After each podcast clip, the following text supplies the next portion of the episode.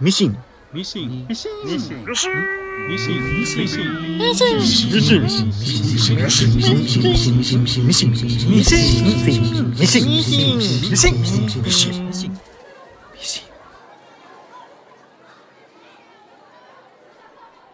まあ、マーベルは予告でやってたのと割と違うって平然とやるよ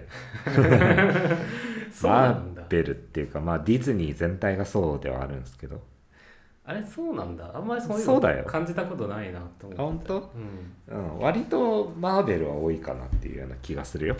なんかあのモービウスでひどかったって話は聞いたけど、はい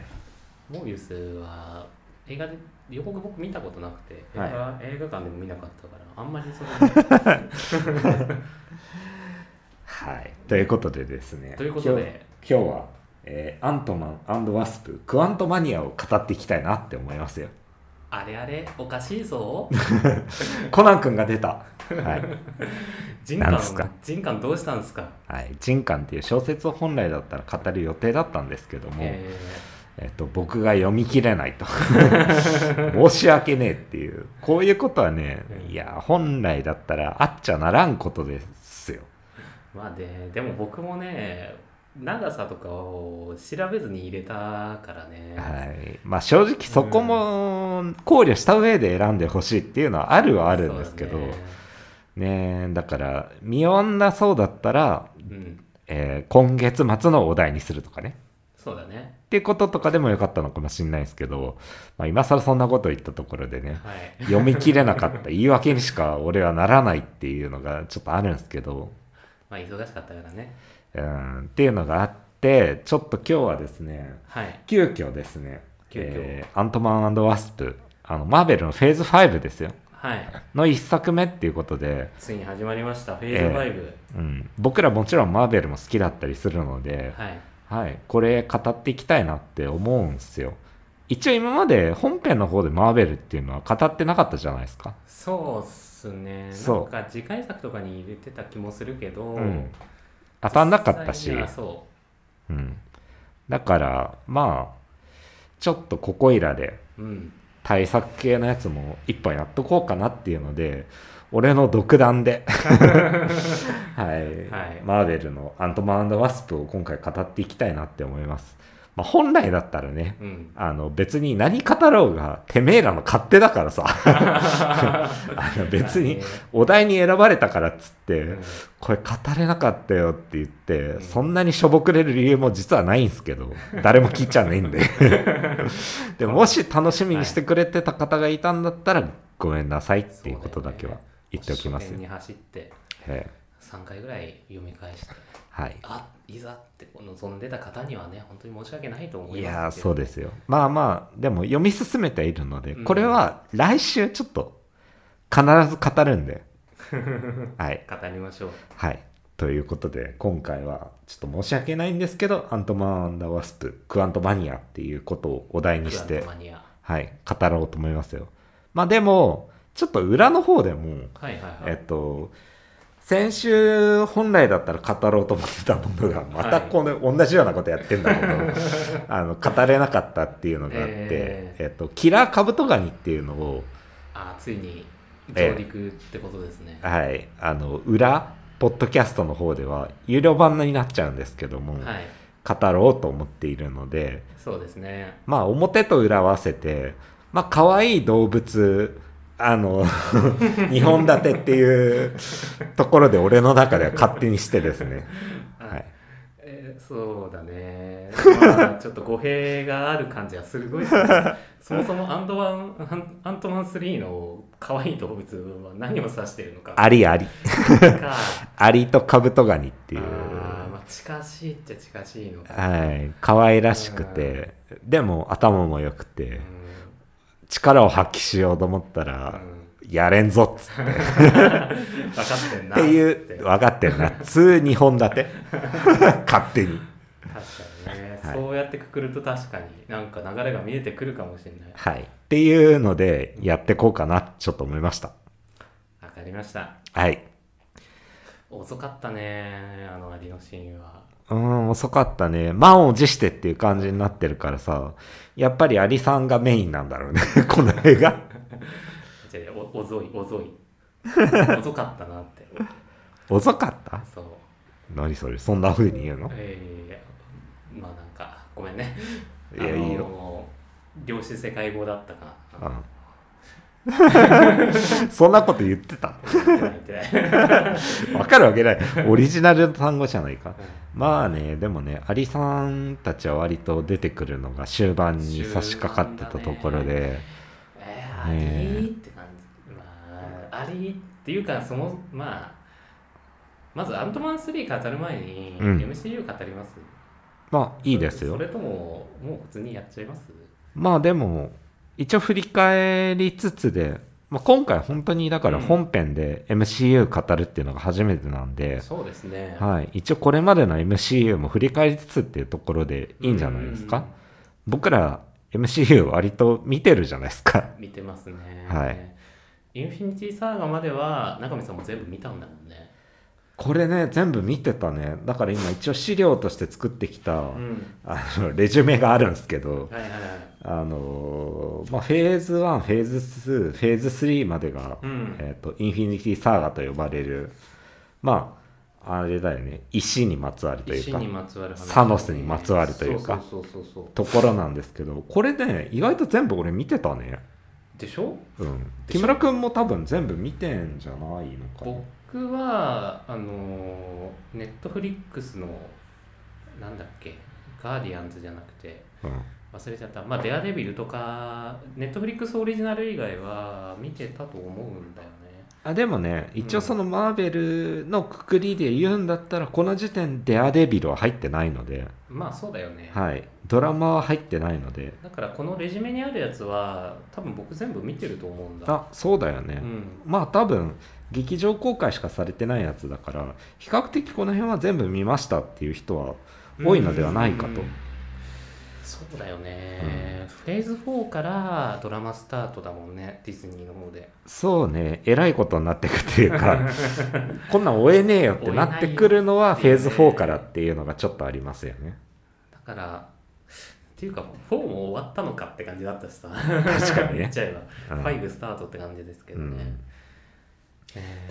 っていうのがあるので、うんまあまあ振り返っていきましょうかーえいえい今回の「アントマン」語るにおいて今回の「アントマン」が一応はいフェーズ5っていう新しうんいシーズンというか、そうですねの始まりの一本目っていうことなんですよ一本目っね。ていうことでね、うん、まあ、ついについにあの人がみたいなことだよね多分 ねそうですね。うんまあ、今回もネタバレ全開でやっていくの で、はいあんまりぼやかさずにやってて ぼやかさずに大丈夫ですよはい、はい。いやだから僕アントマン3そんなに期待してなかったんですよはい。っていうか、まあ、そもそも僕はアントマン自体がそんなに思い入れがなくてお、だから今回ス3見に行く時に、うん。期待してた部分ってそこのフェーズ5でやつがあのまあ大きな物語の大きな敵がついに現れるぞっていうところを結構、うんあのうん。楽しみにしていってたんだよね。はい。まあ、そういう人も多いと思いますよ、今回は。だかそうだよね、うんそういう側面があると思うら。はい。だけどねーって感じでした でも、 いやいや、出てきたじゃん。出てきたけどさけどさ、っていうところけどがさポイントなのかなっ。てはい、まあ、僕から話してきますどうぞ。これまでのマーベルとの、まあ、関わり含めて、まあ、木村君が今回、そうですね、まあどうなのかっていう、どういうスタンスなのかっていうとこどうろいうをス。タンスってことか、はい。とりあえず、まあ、僕なりにアントマン3を切り分けた時に、うん。まあその1個が MCU のフェーズ5のスタートって話と、うんまあその今言った大きな敵カーンが出てくるっていうところとはいはい。あとはアントマン自体の,、うんあのドラマっていうのをちょっと切り分けたんですようん。まとめるに。で、えっと、アントマンの話からしていきたいんですけど、はいはい。まあ、アントマンってどういうヒーローかっていうと、うん。えーまあ、娘のために頑張る不死家庭の親父ってことですよ、はい。で得意なことが盗むことうんって。ことで、うん。でまあアベンジャーズの中でのコメディレリーフ的な役割うん。でありで、えっと結構そのコメディレリーフっていう感じなのが、うん。多分1代目アントマンのあのマイケル・ダグラスのハンク・ピームそう博ハ士ンク・ですピームね。博士のちょっとカウンターっぽいなみたいなうんうん感じでで多分あのちょっと見た後も長見さんが言ってたんですけど、うんそもそもアントマンが登場した時っていうのが、まあ、長見さんが出してくれたレジュメでこれウルトランウルトロンの後なんだよねそうだねなんか俺もちょっと記憶違いしてたことがあったけど、うん、アベンジャーズ・エイジ・オブ・ウルトロンの後に初出ですよね初出アントマンだよねしかもフ映画ェーズ2の最後みたいな感じなんで、えでもちょうど多分そのシリアスな話とでその次がシビル・ウォーだから ほぼほぼあのシビル・ウォーってアベンジャーズ3ぐらいの感じじゃないうん、あのみんな出てくるしさそうだねで結構キャップとアイアンマンが仲違いしちゃうシリアスな話だから、うんなんかちょうど間にあのなんていうか肩の力を抜けたヒーローが入ってきたなっていう感じがしたんだよね、うんだからその1代目アントマンっていうのが今までのアベンジャーズだとするとそれに対してのカウンターっぽいなっていう感じうんうんの印象だったって感じではいで、まあ、1作目はどうだったかっつうと、まあ、幼い娘を養う苦労をしながらね、でもまともなまともにまともな仕事で働くことができない、うん社会に馴染めないみたいなうんでしかも怖くととも言い切れないようなね、はいちょちょっとちっちゃいんだよね そうだね人間的にもちっちゃい感がすごいあるうんみたいな、でもそんな男がなんかヒーローになるみたいな感じで、まああんまり僕は感情移入はできないなって感じだったけどああそうかでも一個やっぱ軸になってんのは「パパ頑張れ!」っていうのはうんうん絶対、まあ、今回もあったけど「うんパパ頑張れ!」が一個あの軸になってるヒーローだなって思ってて、うんでまあドラマとしてはそんなではないんだけど、うんえー、と世界観僕結構好きで、うんあのちっちゃくなった世界観表現みたいなはい埃がこう舞っててちょっとうんぼやーっとしてて、うんであのあとバグズライフの雨みたいな感じで、うんうんあうのん水がすごいなんていうか粘液状というかぼちょんってぼいちょうん感じだよぼねちょんみたいなっはいはいていうのとそれがなんか日常風景が非日常になるみたいなのうがんすごいいいなと思って。うんで実際そのワンだとなんかそれでちっちゃい相手もちっちゃいからその異世界で戦いつつ引いた画面でなんか大したことは起きてないみたいな、うんうんあのトーマスにポポーみたいなやつとかあったりとか、うんい、いいいバランスだなみたいなこと思ってましたね、うん長見さん結構あんとかいいなみたいなのあったんですか最初の一作目を見た時はうんまあそれこそ木村君と、まあ、見てる印象としては全く同じぐらいな感じなんだけど、ううんでも俺はすごい良かったっていう感じだったんですよ。おーはい、それまでがやっぱりちょっとだんだんその尻上がり的うんうんにトーンが重めになってったんですよやっぱり、そうだうね、ん、ウィンターソルジャーやって、うんガーディアンズは全体的なトーンとしては明るいんだけど、うんやってることといえばその、宇宙全体を巻き込みかねないようなそうだね割とデカめの話とかやってしてたねそうだから話の規模としてもえっとデカめになってってた感じがこの頃だったんですよ、まあ、それこそ「エイジ・オブ・ルートロン」もやってたし、うんその1個前にはの中でまあ商品と言いますかうんアントマンはだからその起きてることっていうのは、うんまあえっと割とダメ親父が奮起して奮起して娘のためにうんちょい頑張るみたいな、そう だね。でしかも起きてることとしては、うんそのアントマンスーツを着てちっちゃくなっちゃってるかうら、ん、全然世界に何の影響も及ぼしてないみたいな、そうだね、確かにね。うん、っていうところとかが、うんああアントマンいいなって思ったところだったのなんならだってそれまでのフェーズ1フェーズ2フェーズ2の最後がアントマンだったんですけど、うん、の中で俺好きなヒーローを選ぶんだとしたらアントマン全然入るぐらいに好きだったのねああ、その規模感というかね、そうえっ、と小さいし小さいしね。そう。まあ文字通り小さいんだけど、うん、えっと、まあ軽く見れるなっていう感じうんが、うんうんマーベルってこういうもんだったじゃん、そもそもっていう感じまあがねちょっと思い起こされて、まあね、うん。っていうのもあって、アントマンは俺はだ大絶賛というかう、ーん、はい、な気持ちがあったんですよ。そっか、僕はでも逆にほら、だんだんそういう変わっていく方にの乗っていきたかったからさ、まあね、でも ね、確かに、このエイジ・オブ・ルトロンの後にアントマンあって、その後シビル・ウォーでドクター・ストレンジって来ちゃってるから、そうだね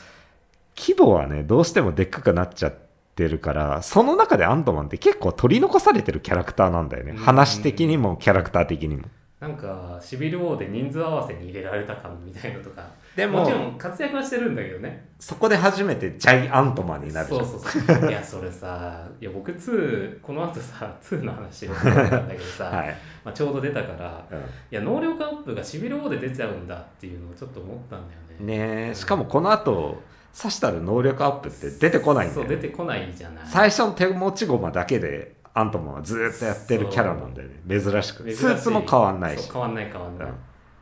まあ、っていうことで2の話が出てきたんで、はい2の話をしようと思うんですけどええーっとあんま正直覚えてなくてええーっとね2もこれすごいところでやってるんですよちょっとあの、 はいはいはいお話的に、 はそうだいインフィニティ・オーが終わった後にそうだったねアントマンワスプやってキャプテン・マーベルやってエンドゲームやるっていういいや本当だよねやとんでもないところでやってとるんんでですよもないよ何この間に入れんのって思ってたらうでもアントマン入るんだみたいうな、ん、これ見るとさ、うんやっぱ意図的じゃんどう考えたって、まあそうだね、アントマンはちょっと箸休め的に入れようっていう感じが、そもそもあるじゃんこれだと、みんな緊張してるでしょ緩めて緩めてみたいなね、緩和緩和って緩和いう緩和って感じがするところじゃんでキャプテン・マーベルだってさキャプテン・マーベルってすごくさ、うんあのなんていうのそのインフィニティ・サーガ全体を通してさ、うん最強のキャラになったりさそうだねまあエンドゲームでも大活躍をするわけじゃないですか、うんうんうんうん大した出番はねえくせに、はいあんまりセンシティブだから言いたくないんだえまあまあまマーベルにあそ関してれはいいけど、まあでもそうだよね結構関係ないから入れられた感じああったよねうんもちろんでもうんエンドゲーム活躍するけどうん、アントマンワスプの話がなければ、うんエンドゲームのあの解決策には至らなかったそうなわんけだですよよ。ね、はいそれがまたって思うけどね、うんっていうところに入れられてきたなっていう感じじゃん。うんだからちょっとあの箸休めでありだからすごい絶妙だよなと思うんだよ2はうんあんまりその本編内容的 には本編内容的にはあのね最初のキャシーとあの段ボールでなんかトンネルと滑り台作って遊んでるっていうのうがんすごい微笑ましくていいなっていう あとは飛べるアンドアントマンワスプが出てきてはいはい、あの投げられた包丁の上を走ったりとか、うんキティちゃんのお菓子が巨大化したりとかあっていうあったねねぐらいしか本当になんか予告シーンぐらいしか覚えてなくてっはいはいはい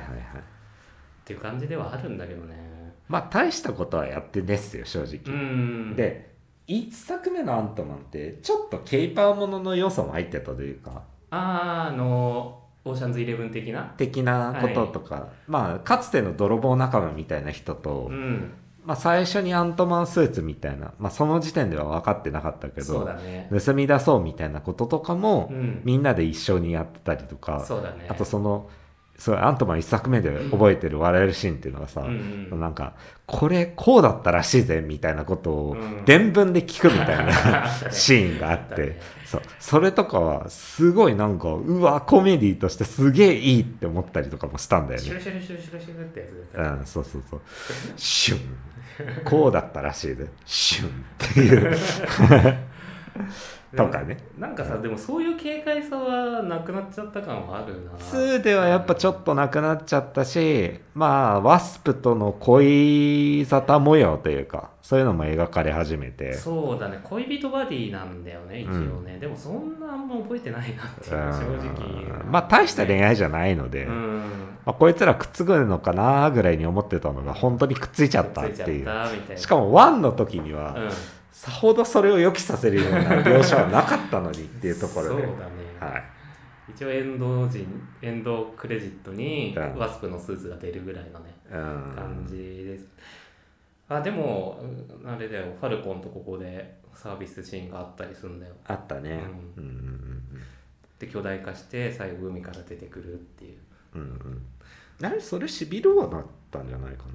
ななんかさいや多分2の最後らへんでなかったっけあったかななんかちょっと忘れちゃった海海から巨大なアントマン出てくるシーンだけなん何のの何のためのあれかは覚えてないんだけど、はいはいあった気がすんだよな。まあでもファルコンと、うんそうねシビル・ウォーの時に若干因縁というか、そうだねうん、できてたっていうのもあるからそういうのもねまた生きていくっていう感じはあって、永見さんがさ消える敵とちっちゃいやつはさなんかあんまりアクションが映えねえって話してたよね、うんうんこうんの時、そうかも確かにまあ、っていう流れがあって、うんだからなんか僕としては、まあ、2までの話アントマン僕はって感じなんだけど、うん世界観っていうなんか映像表現的なものとかは好きなんだけどあんまりヒーヒーローというこの人のドラマとしてはそんな乗れないなって感うーんじなんですよそうかでそこ来て「アントマン3」まあ、今回の「クアントマニア」はどうだったかってことなんですけどうんでもさ結構制作時の思い入れとしてはさ、アントマンに相当思い入れはあるよねいやと思うよなんか今話しててはいやっぱり、やっぱり入れるべきところっていうのをアントマンって考えられてるし、うーんそれもあるしエンドゲームの時もさうんあの量子世界から戻ってくるじゃんあれねネズミにねで戻ってきた時に、うんあの人の描かれ方ってさそう結構愛を持って描か愛れをて持っるじゃんて描かれてるし、なんかそのコメディレリーフとか箸休め的な扱われてた中でのなんかあのっていうか一般人寄りだからこそのそうだあよねのキャシーとの再会っていうのうんうがんすごいわかるっていうね、っていうキャシーとの別れとか踏まえて、うん今回どうなってるのか3ですよいやそうなんですよ、はい損失と再会を乗り越えうんていやだからさそれ僕はねでもここら辺の話は一回は見た後まとめながら、あそっかこういうヒーローだったなって思いながらやってて、うんだからあんまり3見てる時にはなんかっては思ってたけど、はいそんなにもやっとしたぐらいだったんだけどうん今回でも僕まとめてて、はいなんだよ3って思ったのがおうあのさ要は2までってもうキャシーってちっちゃかったからさ、うなんか結構そのトロフィー的な扱いだったんだよねうんうん要そうだはよそう,、ね娘のために頑張るっていうで娘が別にドラマに関わるってことはあんまりなくて、はいだけどそこがじゃあ,、まあ、あのいつの間にか5年経っちゃって、おうんいつの間にか大きくなっちゃったりとか、うんあのキャシーの方も一回父親がいなくなるっていうことを体験したりして、うん多分成長とかしててでじゃあ突然大きくなってでしかも3代目アントマンですよね。うんうんで指令関係があってで正義感の違いみたいのが描かれつつ、んまあ、思春期の娘とどう関係作っていくんだろうみたいのって、うん結構面白い題材じゃないかなって思うんだけど、うんなんかあんまえら描かれないなっていうのをうんやっぱ見終わった後思ってうんなんかなあって思ったんだよ ね。まあでも、うんそのスコットランドに対し関してはさ、うんうんうんあの5年経ってるわけじゃんあの指パッチンから、そうだ ね、あの指パッチンを経てもさ、うん、あの5年前の女の子のまんまなわけじゃんああ実際はそうかそうかそうだからそれに対しては、うんそこまで思春期的な女の子としての態度っていうのうがーん示せないんじゃないかなって思ったのよ俺はねうーんただそれに対して、うんその娘ちゃんうんキャシー、えっとキャシーうんキャシーちゃんも、まあ、まっすぐっちゃまっすぐなんだけど、うんうんうんそのパパからの愛情をうん全部受け止めすぎだなとはちょっと思うのそうそうそうっていうか、だからこの親子が、要はイチャイチャしすぎなんだよね。いやそうなんだよねっていうのがちょっとはあるようんうね。んそれが気になるかって言われると、結構気になるんだよね。ダメだよだって、うんなんか違うんだよそのさ、まあ、僕ぜこの映画自体のねぜ全体の雑感として思ったのが、はその結構細かいところが雑な作品だなって思ってて、は絵作りは間に合わせるために結構ちゃんと作られてんだけど、うん多分脚本の段階でのなんかなんて言うんだろう、えー磨き上げっていうのはあんまされてない気がするんだよね。おーそれは多分時間なかったんだろうなと思ってて、で結構その今言った2人の関係とか、もう一個家族が一緒に出てくるから、うんその比較とかっていくらでもやろうと思えばできたのになって思うわけですよ。はいはい。でえっとまあカーンの話ちょっと入っちゃうけど、はい。カーンが結構ツボで動かされてる悪役になっちゃってて、うん。その最初にあれでエンジンを取りたいから、うんカーンが娘をこう人質に取るじゃないですか、うんで、えーっと「お前取ってこい」と言われてでまあ僕一番好きなシーンがやっぱあの可能性の嵐の中で、あのどんどん自分が増えていっちゃって、はいはいはいでいなんかいざこざじゃないけど、俺も押しのけてみたいになっちゃう中で、もうダメだって思った時にキャシーの通信が入って、うんキャシーキャシーキャシーキャシーキャシーみたいになって頑張れ頑張れっつって全自分がもうみんなで助けあ始めるっていうとこがやっぱ感動的じゃない、そうだねそそここの目的は全部一緒っていうそうそうそうそうそこがやっぱアントマンシリーズの一個のテーマだからさ、はいはいやっぱ一番感動するところなんだけど、うんでいざそれでエンジンを、えー、と手に入れて、うんあのカーンに返す時に、うんカーンが娘を連れてこないと、 なんで連れてこないんだみたいなことを取引だろうって言うとあいつは私と一緒に行くみたいなことを言うのうねん あの子は私と一緒に行くって言った後にキャシーがその後あの逃げたって話になった時に、うんあのなんだっけ名前忘れちゃった あのさでっかい顔の男にさ殺せみたいなことを言ってさ、はいはいはいなんだよそれってなるじゃない、うん要はえっ、とこの後の展開としてあのスコットが、あの攻め込むからそのためのまたトロフィーとしてうんあのキャシーをただこっちに持っとくっていう意味しかないじゃない、うんその缶の目的とは全然何も関係なくて、うんうんっていうのがやっぱ思ったし、うっんていうとことかあってうんだからなんか良くないですよこれは良くないことが起こってますよまあ辻褄が合ってないというかそうそうそうそうそう行動原理が分かんなくなっちゃ分ってかるんなとくいうなっちゃってるっていう、んっていうのはねまああるよね正直言うとうんなんかようーんなんだよねだから新しい挑戦っていうのができてない感じもするし、んって思うんだようね、んはいはいあと僕がすごいあの逆になんか失敗してないって思うシーンがあって、どっちもでっかくなったキャシーとラングがうん再会するじゃん、うんあそこはちょっとさその巨大になったものを再会するから面白いんだけどはい周りに比較物がなくて開けた場所だかいやらーそれはね思うよねそ今回やってるのが量子世界だから、うん正直アントマンの最大の良さであるちっちゃくなる大きくなるっていう要素が一個も生かされないんだようねそうなんだよねだから今後のお話につながるストーリーにしかなってないから、うんアントマンとしての面白さが現じちゃってるっていうのはすごいあるんだよね、だってさそうまたこれもあれだけどさ、うんなんかこれまでのアントマンってさ、うんやっぱり的確にさ置くべき場所を置いてさ、うんあの作品っていうのがさどこで公開されるかっていうのがやっぱ選ばれてたわけじゃん、選ばれてたね今回フェーズ5の最初に置くっていうことに関してさ、これどうなのって意見って絶対あったと思うんだよね、そうだよねお話の始まりなわけよフェーズ5うの、ん言っちゃえばでしかも今回最大のボスであるカーンっていうのを出すにあたってそうそ,、うんの説明もしなきゃいけないっていうところでそうそう囚われちゃってるせいで、うんアントマンとしての面白さがすげえ現じちゃってるんだようね、んなんかさえっ、とじゃあお前がフェーズ1のアイアンマンになるのかって感じ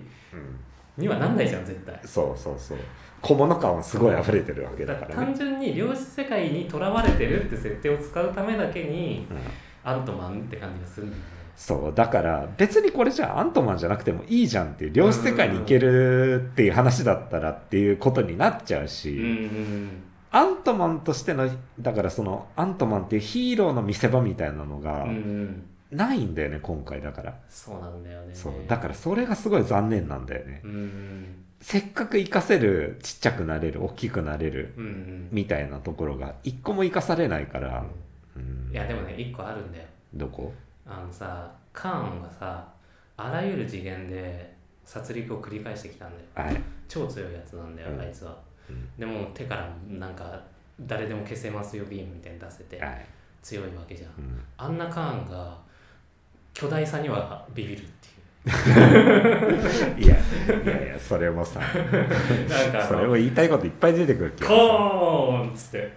娘と取引のはずだろうみたいなこうやってでっかくなって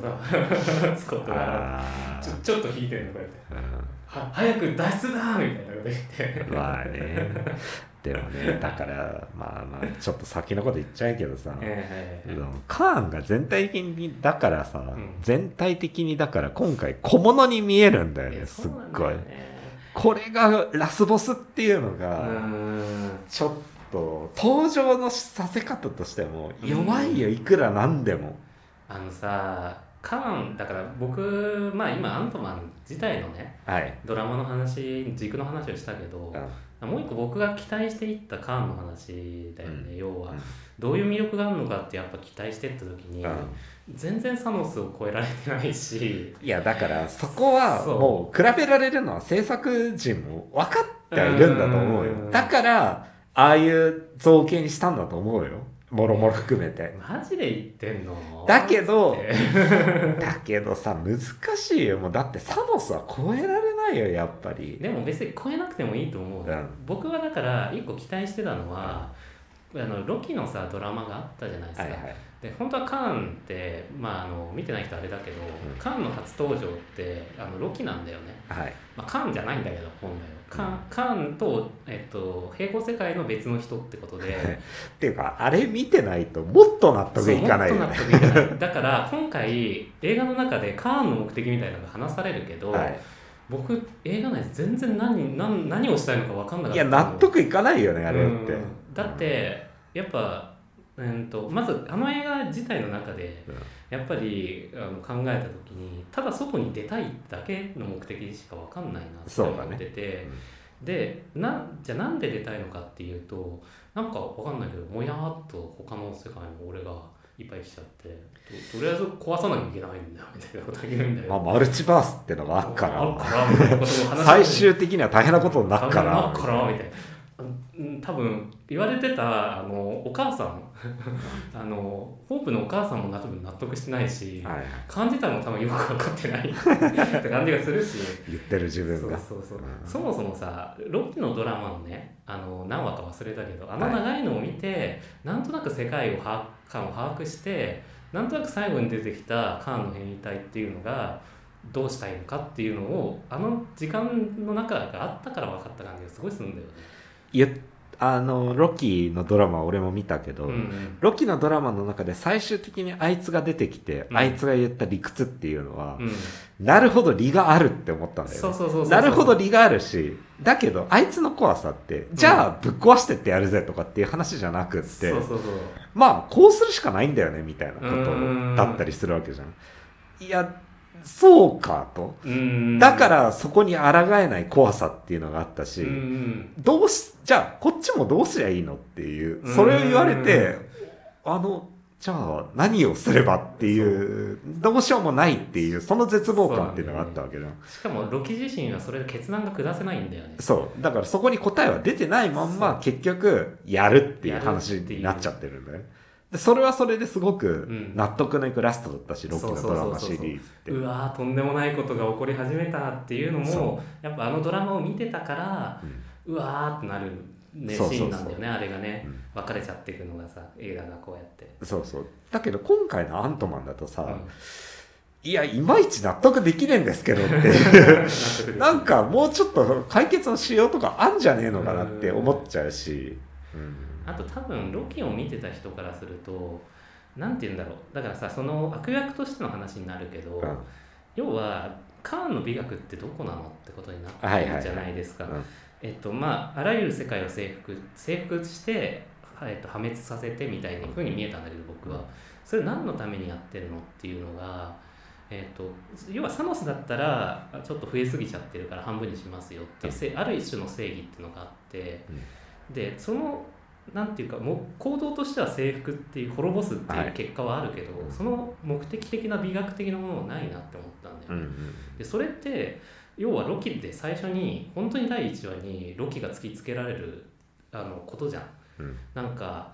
大いなる目的のために「俺は!」っつって言ってるんだけど、はいはいでもそんな大いなる目的なんてものはただのプライドであってその行き継ぐところなんてないんだよみたいなことを突きつけられてから成長してって最後に現れるやつがなんだろうお前はじゃあ最終的にどういうことをするんだっていうことを言ってくるってことじゃないだからなんかもうロキ以下というかうんになっちゃってる感がすごいあってうんなんかだからやろうとしてる目的とか、そのどういう過程をたどってやろうとしてるかっていうことが、なんかすごい歪償の話に見えちゃうんだよね、うんそのサノスとの比較になっちゃうっていうのもあるから、うんそうサノスがやろうとしてるっていうことは、うん一定の理がやっぱあったわけよあったねだからこいあいつは怖かったのよ怖かったしそうあ行くとこまで行くんだって感じがしたしさ、だからじゃあどうすればいいのよって言ったら、うんそれに対する解決とかこっち側ヒーロー側何もなかったわけだからなったそうだけどリベンジだそういうわけにはいかないんだっていうところでぶっ壊したっていうことだから、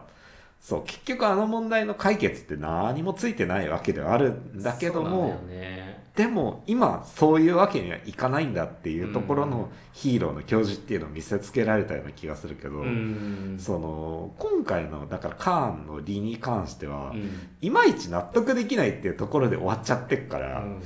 ここからどういう動きをするにしたって、うんうんなんかどっちも固いでできねえよっていうような感じがしちゃうんだよねうんそうなんだよね、うんカンあと弱いしねそうそれも問題なんだよ ね小物感っていうところがそこにも出てちゃってるんだよねただ、うんやっぱりあの感はああだからっていうようなそことが言えちゃうっていうのもまたこのカーン問題のう ずるいずるい 面倒くさいところではあるんだ けどでもさ、そうなんだよねせっかくさ映画本編で初めてのカーン登場じゃうんうんうんんなわけじゃんだからかっこよくしてほしかったんだよねやっぱりそうそうなんだよね何したってあでもまあね全体で見ると、まあ、もちろんそうだししょうもないんだけど、僕はやっぱあの役者さん好きだなっていうのは思ったよ、うん、うんはなんか魅力的だなあのいはいはいでねで顔がでっかくて唇が厚くてうんね、こうやって腕を組んで静かにこう指指先一つでこうなんかすごいね力だっすねいやだからでもさなんだろうねもっと繊細さを出してくれればよかったのかなって思うけど、うんその繊細さもさ、うんサノスが十分やってくれちゃってるんだよ ねあいつが、あはあのっつってだねゴリラがうね、ん、あのなんか辺境の星にたずんでさ、うんなんかかぼちゃみたいなの育てながらさ「はあ」っつって「あー俺やっちゃったけど」っつ って「もう余生あと過ごすだけだな」っつって「うんはあ」ってやってたところにソウがやってきて首ブサーってやるわけだからさ。うんっていうのもあるからやっぱサノスがやりすぎちゃったっていうのもちょっとあんのかもしれないけどねだからカーンは最強さっていうところも、うん、うん言ってるだけのようにしかやっぱ見えなくなっちゃってるっていうのがあるしそ,、の繊細さっていうところも、うんあのむしろロキの方がよく見せられてたと思うそうだねそそううそうそうそうまあでもまあ正直がっかりだけどうんなんかフェーズ4の流れを組むんだったらでもさカーンはずるいと思うんだよ、うんいろんな今回はこのカーンでしたみたいなこと言えちゃうから、はいはいはいでもフェーズ4振り返った時にさ世界観を広げすぎちゃっててさ、うん結局僕今回見た時に、うんあなんて言うんだろうその世界設定がありすぎるからう、んあロキの世界観を一応基準にすんのかなともちょっと思ったんうだんようね、んえっとでもそれだけじゃなくてうんとあのドクター・ストレンジのマルチバースと多分違うと思うんだけど、はいはいドクター・ストレンジだったりとか、えっとシー・ハルクの世界観っていうのと、うん、なんていうのルール的な部分が違うじゃない、うんうんだからそう思った時にあなんかこれはロキにすんのかとは思ったんだけど、うんうんでもそうじゃなくてカーンってどこにいてもいいよくなっちゃったからだからなんか毎回毎回別のカーンが出てきてっていうのが要は何て言うんだろうそれ僕今回見るのにあの期待してたのってうんインフィニティサーガみたいにサノスがこうシリーズをまとめる中心みたいになると思ってたけど、そうじゃなくてこう分散的にあのカーンっていう何にでもなれるその敵役っていうのが。うんいっぱい現れてっていうことになるのかなってちょっと思ったねあーまあ、あのエンディング見るとかに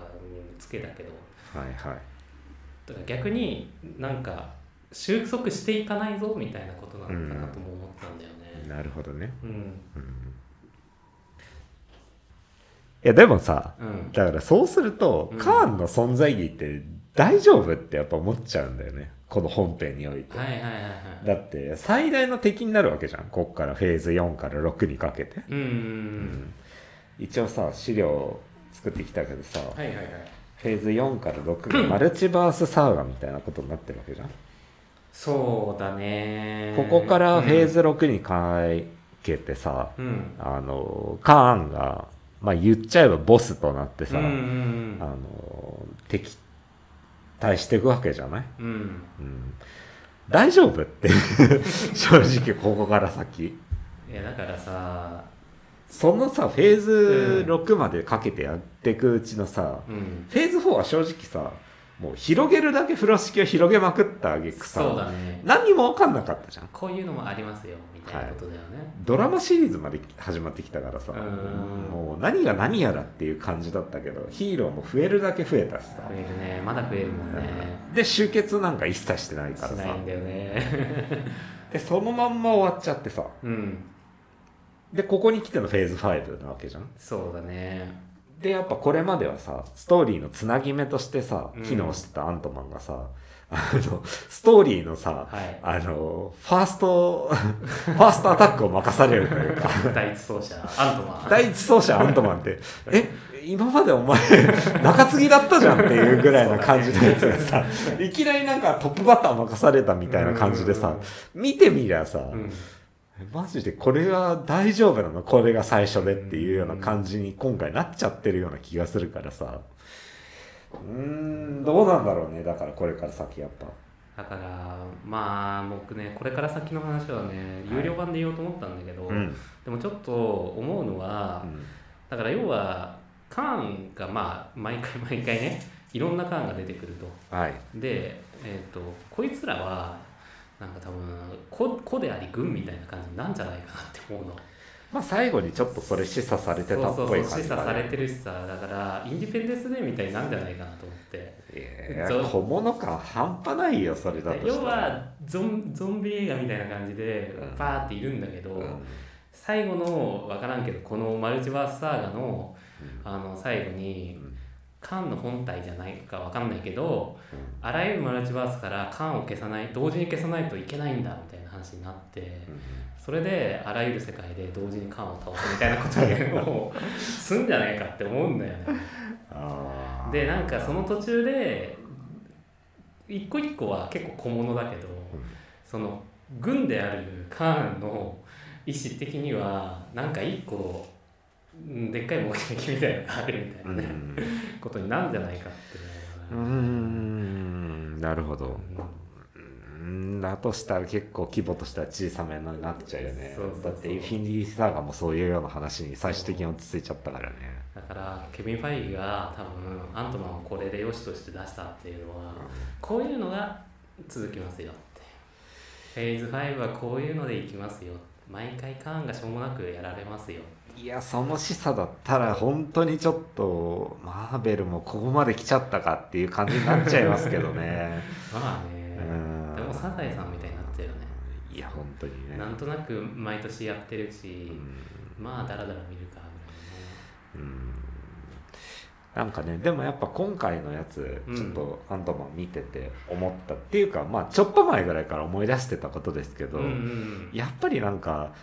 超長尺のドラマの中うんうのんはい1話分を見せられてるっていうような感じがどうしても拭えないわけです そよ。うだねうん、だからその正直今回のアントマンも映画としてどうこうっていうのははい別に悪くはないなって俺は思った部分も多いかうらんいいんだけど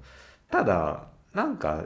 長尺のドラマの中の一部だから、うんまあこういうのもあるよねっていうぐらい のなんかどっちでもないというか面白いとも面白くないともなんか自分の中で評価が下せないまんまうん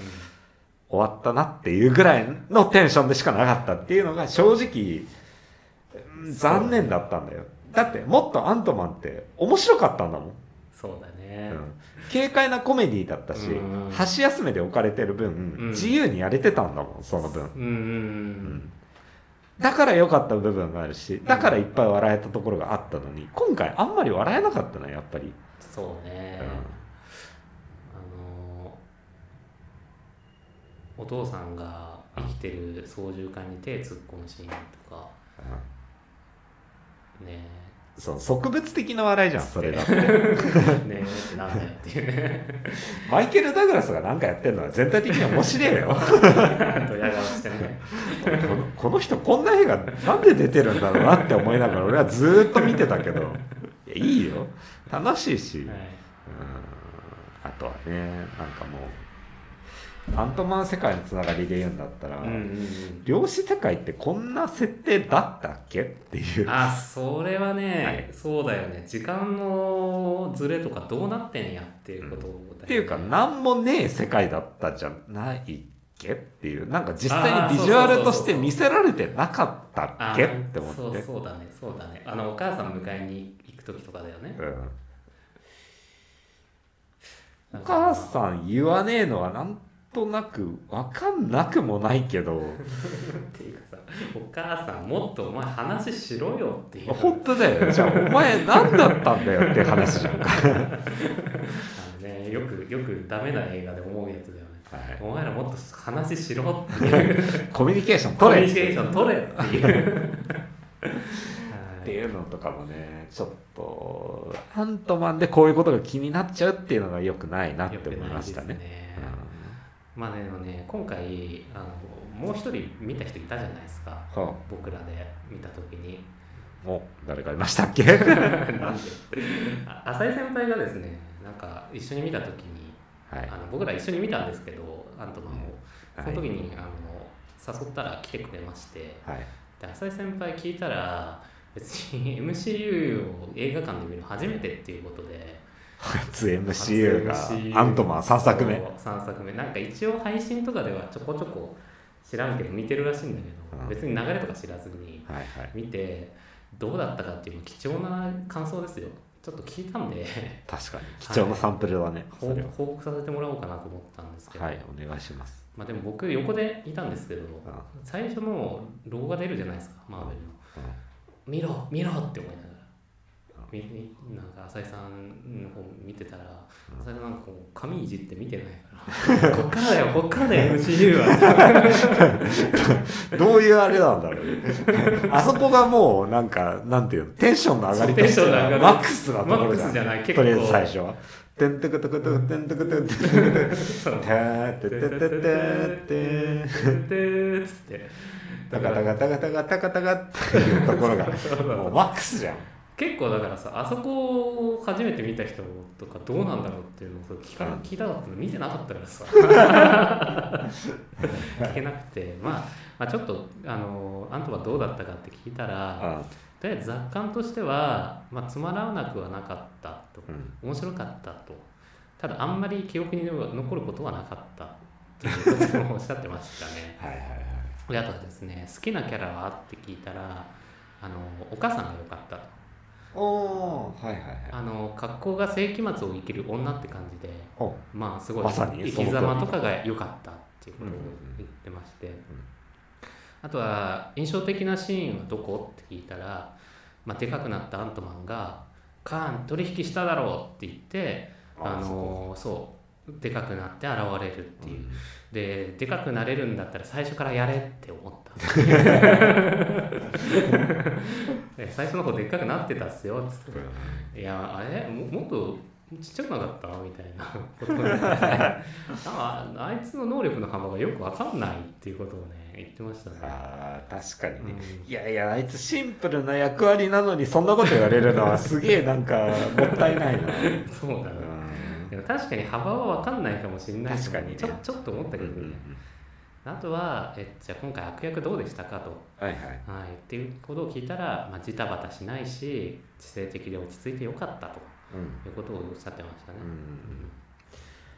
そうね知性的ではあるんだよねとってもあいつってそうなんだよね、だからそこだけが唯一サノスに 勝ち得る魅力だったと思うんだよねサノスも相当知性的ではあるんだけど、うんだけどあいつはなんていうの一個俯瞰して見てるわけじゃうない、んうんうん一個存在として上なわけじゃない、そうだねそこからじゃあ世界をこういう風にしないといけないなってやってるところだから、うん言っちゃえばサノスよりも驚異的なわけですよね、そうなんだよね、うんなのにそこの魅力が引き出されてないってうん相当 問題だと思うんだよ、はいそうなんだよね、うんだってままあまあまああいいやであとまあじゃあまあでもアントマンはあのまあ良かったのはあのアントマンがいきなりえー、なんて言うんだろう俺が感みたいのを出してるのがいいみたいなのってあえーっとなんて言うんだろうそのちっちゃいおちっちゃいっていうか、うんなんか普通の人が調子に乗ってる感ー、じが最初出てくるじゃないですか、うんまあいろいろあの経過があるからさはいはい12とかあとアベンジャーズとかがあるから、あの俺の人人生っていうのはあのあべこべだというか、うんめちゃくちゃだみたいな、うんおこんな俺がアベンジャーズでみんなに尊敬されてるんだぜみたいなあの感じすごい良かったって言ってたうんうんうんうんそこが魅力だもんねアントマンのキャラクターはねそうだね、ん結局やっぱあんだけ活躍してるけど、あの一人の父親みたいなところがねそうね、うんだしまあ小物感というか、うん、 全然大したことないやつがヒーロー的なポジションになんか無理やり行っちゃったみたいな感じの人だからあの感じは良かったんだけどねでもあれがだから前後にしかついてないっていうところが問題で もあるんだけど そうだねあれなんとなくカーンを閉じ込めちゃったけどいいんだろうかひょーまあいいかっつってまあまあその感じもねいいよね合ってるっちゃ合ってるで最後にですね、はいはいまあじゃあここからちょうどフェーズ5ですし、マーベル映画見ますって聞いたら、見ないねってだろうね っていうね感想でしたよ、いやー浅井先輩ありがとうござあいりまがしとたうございましたまあなんて いうのまあそうだよねっていう感想かなわりかし割りかしね、うんでもなんかやっぱ初めての人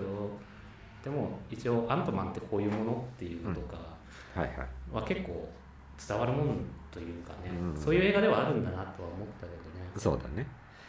まあでもせっかくだったらね、もっと楽しいアントマンを見てほしかったっていうのが正直なところだね。今回だからやっぱ、うんなんだろう、これまではストーリーとストーリーのブリッジにアントマンは全然なってなかったと思うんですよ。うんなってる部分があったとしても、それってほんのちょっとだけそうだねやるるっていうだけだったかから良かったのが、今回マジでブリッジになっちゃってるっていうのが、アントマンの魅力ってそういうところで引き出されはあんまりしないんだなっていうのがうん再認識されちゃったというか、そうだよねエンドゲームのブリッジもエンなんていうかエンドロールの後だったもんねそうそうそうそう、うん、だからさエンドゲームの時にさ、うん アントマンがさシュワンって出てきて さ